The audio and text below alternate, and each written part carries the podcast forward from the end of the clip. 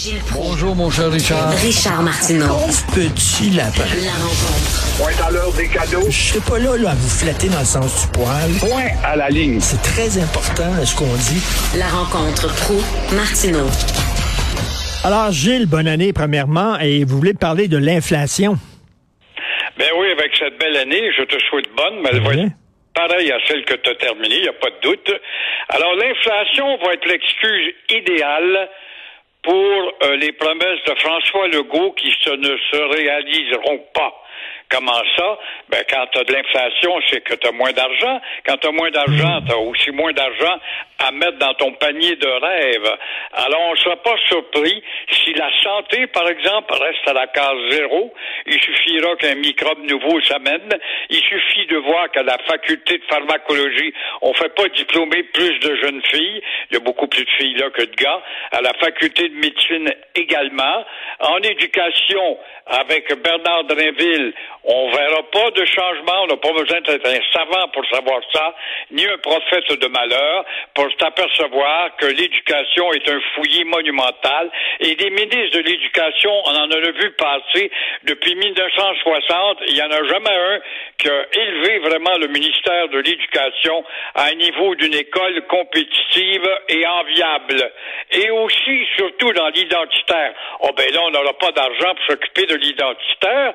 Lui qui parlait, François Legault, à la fin de l'année, euh, du cran d'arrêt sur l'anglicisation, le chemin Roxham, le non-contrôle sur l'immigration, le chemin Roxham, qui préoccupe beaucoup Justin Trudeau, qui est au Mexique actuellement, avec Biden. Mais Biden est beaucoup plus préoccupé, lui, par le passage de, non pas San Antonio, mais le- aux, États-Unis, à la frontière du Mexique, que du chemin Roxham. Hein? En toi puis moi, j'en ai Ben aussi oui. Des, immigrants qui veulent entrer, à El Paso notamment. Alors, comme tu vois, la politique, c'est du pareil au même. Alors, joyeux 2023 et rien, rien, rien ne changera.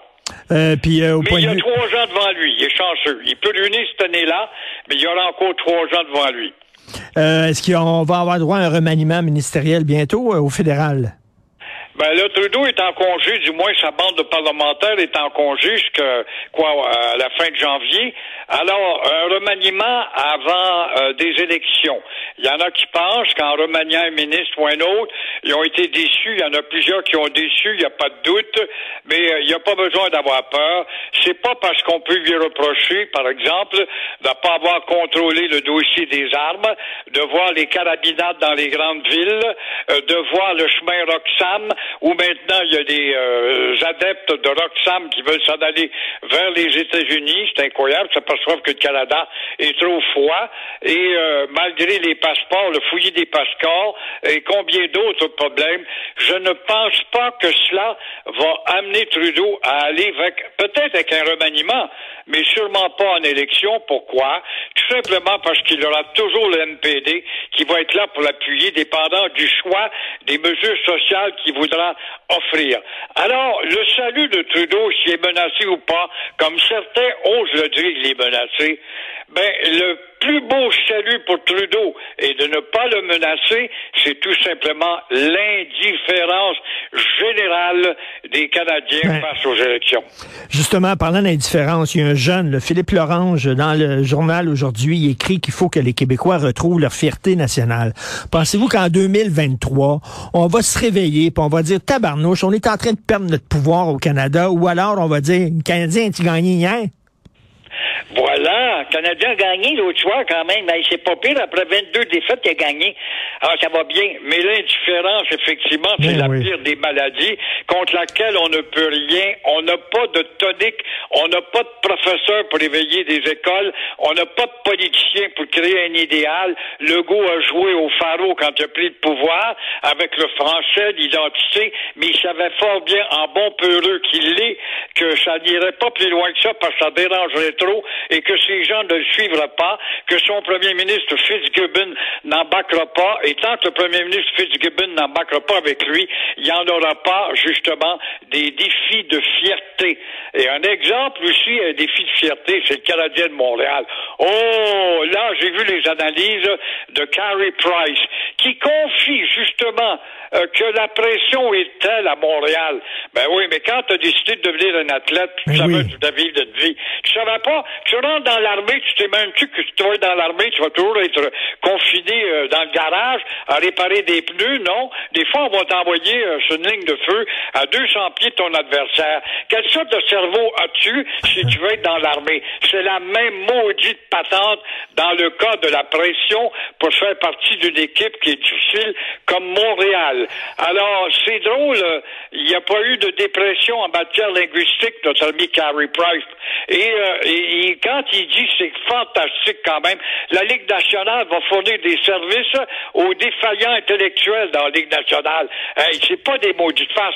Hey, ça va être merveilleux. On va fournir des psychiatres pour aider les petits bébés. Alors ça s'appelle ça justement des créatures fragiles, comme on avait sorti cette expression pour José Théodore il y a quelques années. Alors, moi, je pense que ce gars-là, au contraire, à 8, 10 ou 11 millions, je ne sais plus combien ce qu'il gagne, mais il aurait pu relever le défi tout simplement et arrêter de chercher des boucs émissaires. Il va falloir arrêter d'être aussi sensible que ça. Là. En 2023, là, il va falloir qu'on se fasse pousser une paire de couilles. Mais je t'ai élu justement, et même l'Université du Québec qui embarque dans le jeu de, de bichonnage d'une société maternelle, faut que tu prennes tout le monde par la main, ça te prouve l'affaiblissement intellectuel et musculaire des Québécois. Tout à fait, mais vous êtes là pour leur craquer euh, chaque jour pour leur botter le cul. Parfait. Merci, Oui, mais je suis là pour parler dans le vide, faut pas oublier Richard, et toi aussi, on n'a pas d'impact. On pense qu'on appartient au quatrième pouvoir. Nous n'avons aucun impact, sauf celui face à l'indifférence, celui de te laisser parler au nom de la démocratie. Le confort et l'indifférence, comme disait Denis Arcand. Merci beaucoup. À demain, au revoir. Merci Gilles. Merci à toute l'équipe. Je suis très content de retrouver le micro. Merci à toute l'équipe, à la recherche Florence Lamoureuse, Cybelle Olivier, Charlotte Duquette. Merci beaucoup à la régie, la réalisation, Jean-François Roy. Et Tristan Brunet Dupont du haut de ses 10 pieds 6 pouces. Merci à tout le monde. C'est Benoît qui a mis son plus beau pyjama.